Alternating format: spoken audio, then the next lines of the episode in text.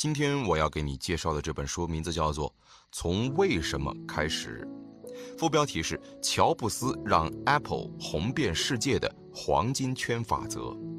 这本书告诉我们呢，为什么有些领导者如此成功？是什么让他们拥有别人没有的影响力？说起当今世界最成功的科技公司，很多人都会想到苹果。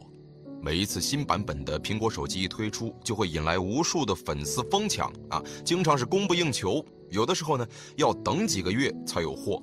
二零一八年八月，苹果更是成为了全球首家市值突破一万亿美元的科技公司。很多人都好奇，到底是什么让一家公司能够从行业竞争者当中脱颖而出，拥有这么多的忠实用户呢？从为什么开始，这本书的作者就给我们揭示了答案。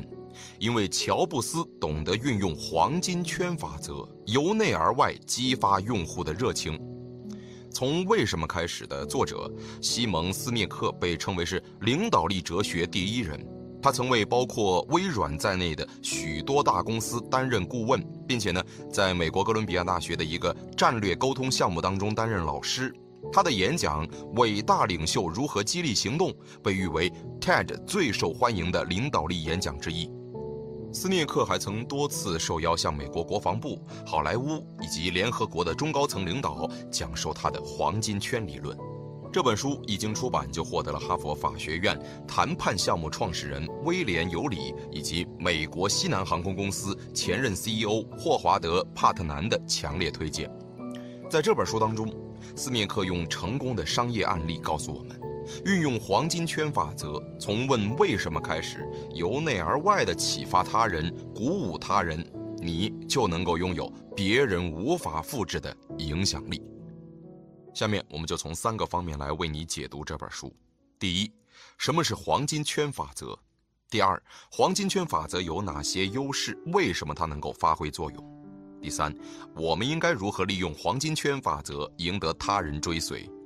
好，下面我们先来讲第一个方面，什么是黄金圈法则？作者所说的黄金圈法则是一种思维模式。这个黄金圈是一个由三个同心圆组成的圈儿啊，由内至外分别是做什么、怎么做和为什么。做什么很好理解啊，这就是你正在从事的工作，比如说。你生产什么产品，提供什么服务，怎么做，指的就是怎么能够把一件事儿做好。比如你在推出一个新产品之前，一定要研究好产品定位和你的对手相比，你的产品有什么优势。最后，为什么啊？指的就是你做一件事儿的目的以及动机是什么。大多数人的思考方式是从外向内的，试想一下。如果我们向别人推销产品，第一句话说的肯定是自己是干什么的，然后呢，我们才会告诉别人自己的产品有着哪些优势，为什么值得买。很少有人会说起自己为什么要卖这个东西。可是呢，真正具有影响力的销售者，他们的做事方式啊，都是由内而外的。也就是说，他们会先告诉你自己为什么这么做，然后再说自己是怎么做到的。这种由内而外的思维方式就是黄金圈法则。举一个例子，简单的例子，大家来看一看，市面上的电脑广告，通常是这样的：我们生产的电脑特别棒，它的外观特别漂亮，性能特别好，操作起来很简单，而且很人性化，想不想买一个呀？啊，这就是一个典型的由外向内的营销广告。先告诉顾客我们的公司啊是做什么的，然后再说我们的产品到底哪儿好。可是呢，那些有感召力的公司却不是这么做广告的。他们宣传自己产品的时候，会运用黄金圈法则，从为什么开始说起。我们先来看一看苹果的广告，它是这样的：我们做的每一件事都是在挑战现状，我们热爱标新立异，我们挑战现状的方法是采用漂亮的外观设计、最好的性能，让产品操作起来很简单，而且很人性化。我们生产的电脑特别棒，想买一个吗？这一次的广告。只是说把广告语顺序调了一下，但是呢，给人的感觉就完全不一样了。在前一个广告当中，吸引顾客的是你做了什么，也就是你的产品性能有多好；而在后一个广告里，吸引顾客的是你为什么这么做，也就是你的公司理念。当然，这并不是说产品性能不重要，而是说，要想拥有牢固的用户忠诚度，光靠产品性能还远远不够。这就是为什么很多人能够模仿苹果做出漂亮好用的产品，却始终无法拥有苹果这样强大的市场影响力。我们再来举一个例子：过去人们想听音乐，只能够买磁带、唱片儿，但是呢，一般只能够在家里听。而且，如果说你想要听很多歌的话，你就必须要买很多的磁带、很多的唱片儿。后来呢，出现了 MP3 格式的音乐，于是各大公司都相继推出便携式 MP3 播放器。可是，唯独苹果的 iPod 风靡全球，而这其中的奥秘就在于宣传语。销售 MP3 的大部分科技公司都会标榜产品的大容量，比如我们的播放器是一款容量 5G 的 MP3 播放器。但是苹果公司的宣传语却是，把一千首歌装进口袋。我们知道，苹果公司成立之初的理念就是改变世界，改变人们的生活方式。而 iPod 的宣传语和苹果公司的整体理念十分契合。我们不是在宣传播放器，而是告诉你，我们之所以推出这款播放器，是为了改变你听歌的方式。好了，这就是我们要说的第一个方面。黄金圈法则是一种由内而外的思维方式。接下来，我们就来说说第二个方面：黄金圈法则有什么优势？为什么它能够发挥作用？黄金圈法则的优势就在于，通过建立共同的价值观和信念，它能够让人产生归属感，而归属感可以帮助商家培养用户的忠诚度，也可以帮助领导者建立员工对他们的信任。我们先来说一说培养用户忠诚度。有一些商家在卖东西的时候，喜欢用外部刺激来操纵顾客，比如啊，他们会宣传自己的东西多么的物美价廉，还会通过各种降价促销手段来激发顾客的购买欲，从而增加销量。这种营销策略短期内效果 A 可能不错，但是从长远来看呢，效果却未必真的好。比如说，二十世纪九十年代。通用汽车通过给客户返现的形式提高了销量，可是呢，后来发现这种促销方式导致通用汽车亏损严重，于是不得已他们降低了促销力度，结果导致销量大减。这种外部操纵的销售方法最大的问题就是，它只是促成了交易，而无法培养客户的忠诚度。如果一个顾客是因为你的东西便宜才来买，那么一旦出现比你更便宜的产品，他就会去买别人的东西。而如果顾客认同一家公司的理念和价值观，他们就会心甘情愿地让这些产品融入自己的生活。这些顾客对于价格就不会那么敏感，就像苹果用户，哪怕 iPhone 涨价，他们也会排着队去买。除了培养用户忠诚度，黄金圈法则还可以帮助领导者建立信任。信任是公司发展的基石，在一家公司里，如果员工不信任领导，就没有人愿意冒险去推动公司的发展。他们甚至会在某些情况下为了私利牺牲公司的利益。只有当员工信任自己的领导者，他们才能够发自内心的想让这个公司变得更好，并且发挥出最大的潜能，从而给公司带来更大的利益。信任一个人的前提是认同他的价值观和理念。当员工融入一个和他价值观以及理念相同的公司，他就会有归属感，觉得自己是其中的一份子，知道自己无论何时都会被同伴保护。这个时候，信任就产生了。接下来，如果领导者可以通过行动履行这种价值观以及理念，这种信任就能够长久地维持下去。而这正是黄金圈法则的主要内容。一个懂得运用黄金圈法则的领导人，会从为什么出发，把自己的理念清晰地传递给追随者，并且身体力行地执行这些理念。举个例子，美国大陆航空曾经面临非常非常艰难的困境，八年当中两度申请破产保护，十年间换了十个 CEO。等到戈登·贝修恩上任时，公司已经亏损了六亿美金，在行业排名垫底。可就在贝修恩上任的第二年，大陆航空就神奇的扭亏为盈，而他的方法就是运用黄金圈法则，得到员工的信任。首先，从为什么上来说，他向员工传达了自己的理念，公司高层做出的决定是符合大家最大利益的，并且在每一次做决定的时候，都告诉员工，我是以你们的利益为出发点。比如，他不会对员工说，保持机舱清洁是为了顾客的体验好，而是会告诉他们，乘客到达目的地之后就会离开，可是我们的空乘人员经常马上还要再起飞。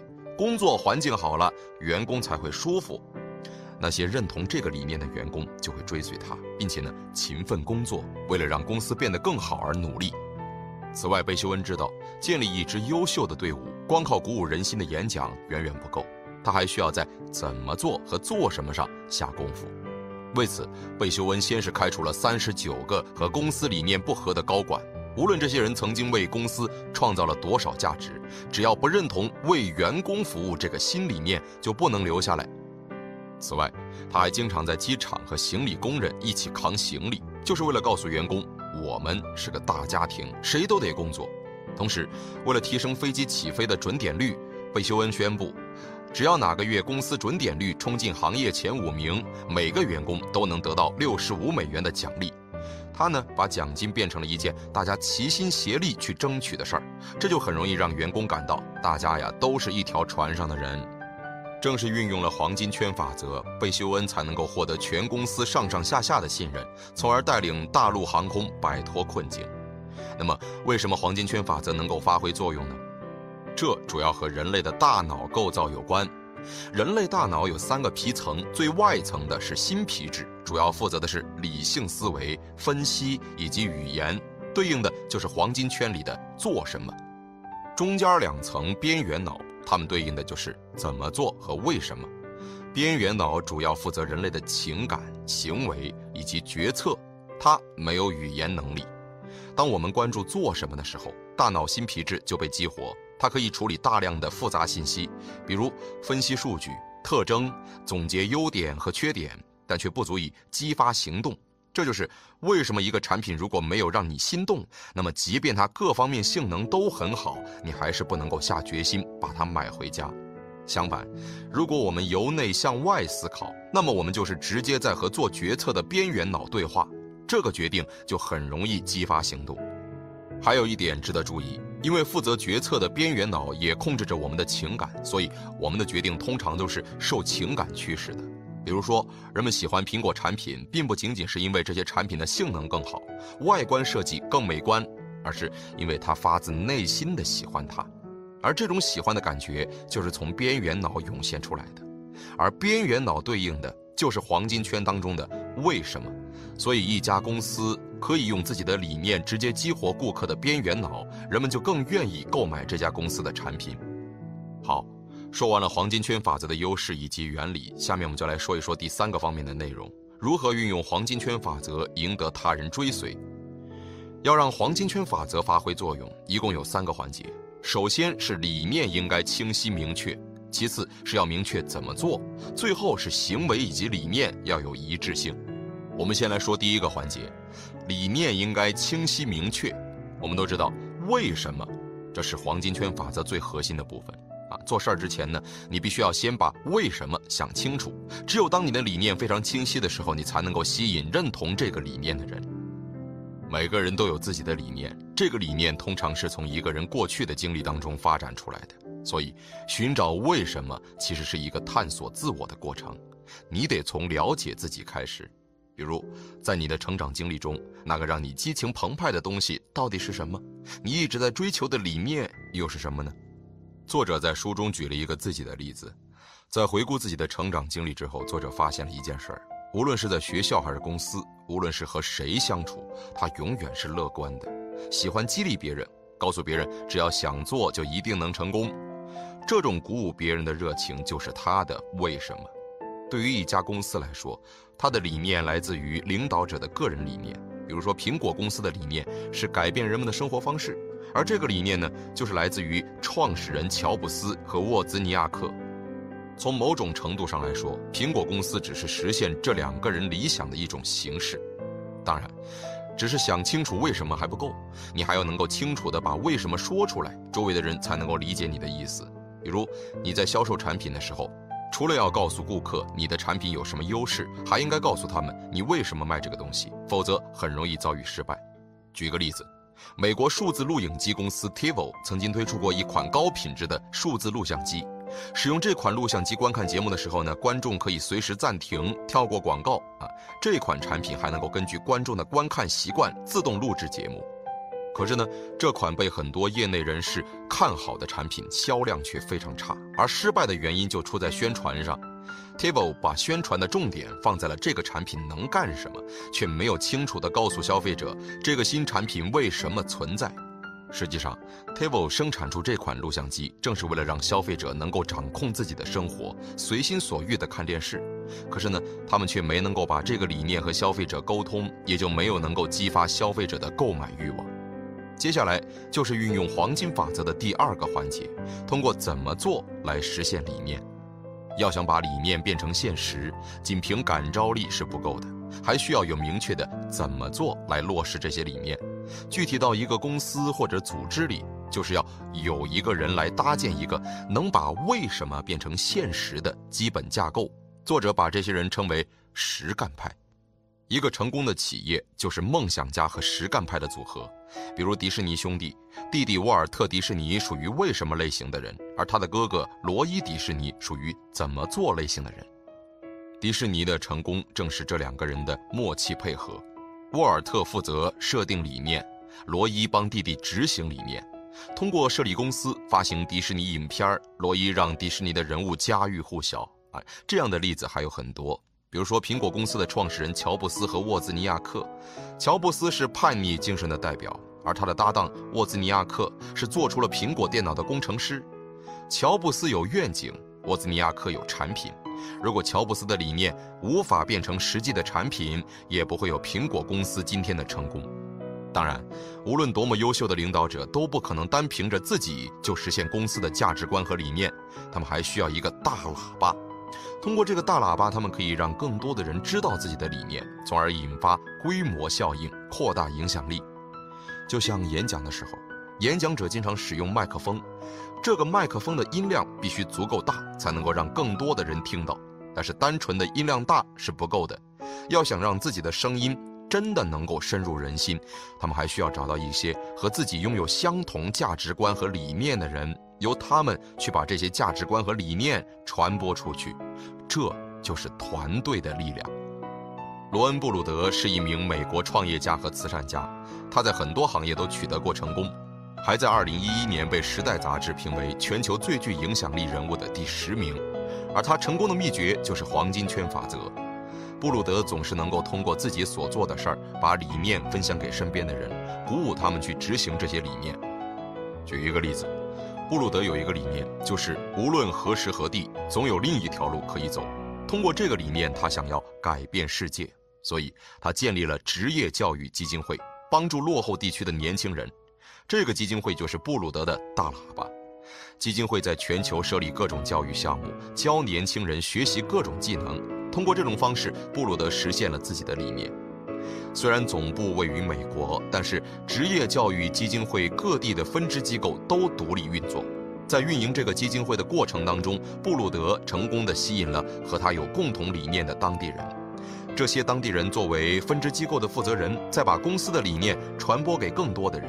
这种方法鼓舞着基金会里的每一个人，他们都觉着自己不再是为老板工作，而是在帮助自己的兄弟姐妹、儿子女儿改变命运。所以呀，充满热情，这就是布鲁德能够取得成功的原因。最后，我们再来说一说运用黄金圈法则的第三个环节：行为和理念要有一致性。无论一个领导者的理念多么鼓舞人心，想要落实这些理念，必须体现在具体的行动上。一家公司销售的产品、提供的服务、营销和广告，以及一切和外界的接触，都是在传达公司的理念。如果一家公司不能够做到言行一致，就无法得到大众的认同。想要做到言行一致，首先必须要真诚。真诚不是取得成功的必要条件，但是如果你希望取得长久持续的成功，那么真诚就很重要。一家公司如果失去真诚，就会使用操纵手段，通过价格战、促销、恐惧心理等等营销策略来实现短期收益。其次，要用你的理念过滤每一个决策。把为什么当做一个过滤器，你每做一个决定都要问问自己是不是符合自己最初的理念。大众汽车就曾经犯过一个错误，二零零四年，大众推出了一款七万美金的豪华轿车。这款八缸发动机、三百三十五马力的新车，拥有很多业界最先进的功能，甚至还配备了电动的指压按摩座椅。这款车呀非常先进，开在路上既霸气又舒服，把其他同档次的奢华车都给比了下去。可是呢，销量很差。大众汽车的这次惨败，就是因为在设计这款新车的时候，没有问过自己，它是否符合自己最初的理念。大众的意思就是大家的车子，它的理念就是把力量赋予大众。所以呢，一直以来，大众生产的都是普通人买得起的汽车。所以，尽管这次的奢华新车各方面都很好，却和大众汽车一贯的理念背道而驰，所以才会遭遇滑铁卢。说完了黄金圈法则的三个环节，还有一点值得注意：要想让黄金圈法则发挥作用，每个环节都要均衡，而且顺序要正确。要注意，为什么是一切的基础？你必须先问为什么。但是只问为什么是不够的，为什么只是一个信念？你还要用怎么做来履行这个信念？最终做什么是你的行动？只有三者达成平衡，领导者才能够真正的拥有非凡的领导力。举个例子，西南航空是美国一家廉价航空公司，但是也是美国历史上盈利最高的航空公司。它之所以成功，和它的领导人懂得运用黄金圈法则有着很大关系。西南航空的理念是为普通人服务，并且制定了相应的口号。现在你可以在国内自由出行。明确了为什么之后，西南航空制定了一系列策略来实现这个理念。这些策略包括便宜、有趣、简单。在票价方面，西南航空几乎可以和大巴媲美。同时呢，西南航空招募的空乘人员都很风趣幽默。网上啊流传过不少西南航空的机长在飞机上讲的段子。啊，此外呢，为了让人们方便出行，西南航空还制定了简单的订票系统，只有两种价格，一种是日间价，另一种是夜间价和周末价。乘客啊不用担心订票时间不同，票价不一样啊，节省了不少刷票的时间。好了，说到这里，从为什么开始，这本书的主要内容就讲完了。我们再来简单的回顾一下。第一，简单的来说，黄金圈法则就是做事之前先问为什么的这样一种思维方式。第二，黄金圈法则的优势就是通过建立共同的价值观和信念，它能够让人产生归属感，从而帮助商家培养用户的忠诚度，也可以帮助领导者建立员工对他们的信任。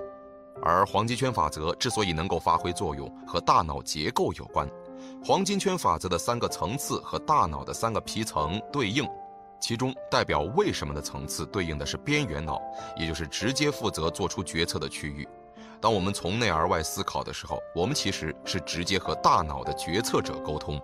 第三，利用黄金圈法则主要有三个环节：首先，理念应当清晰明确；其次，通过怎么做来实现理念；最后是行为和理念要有一致性。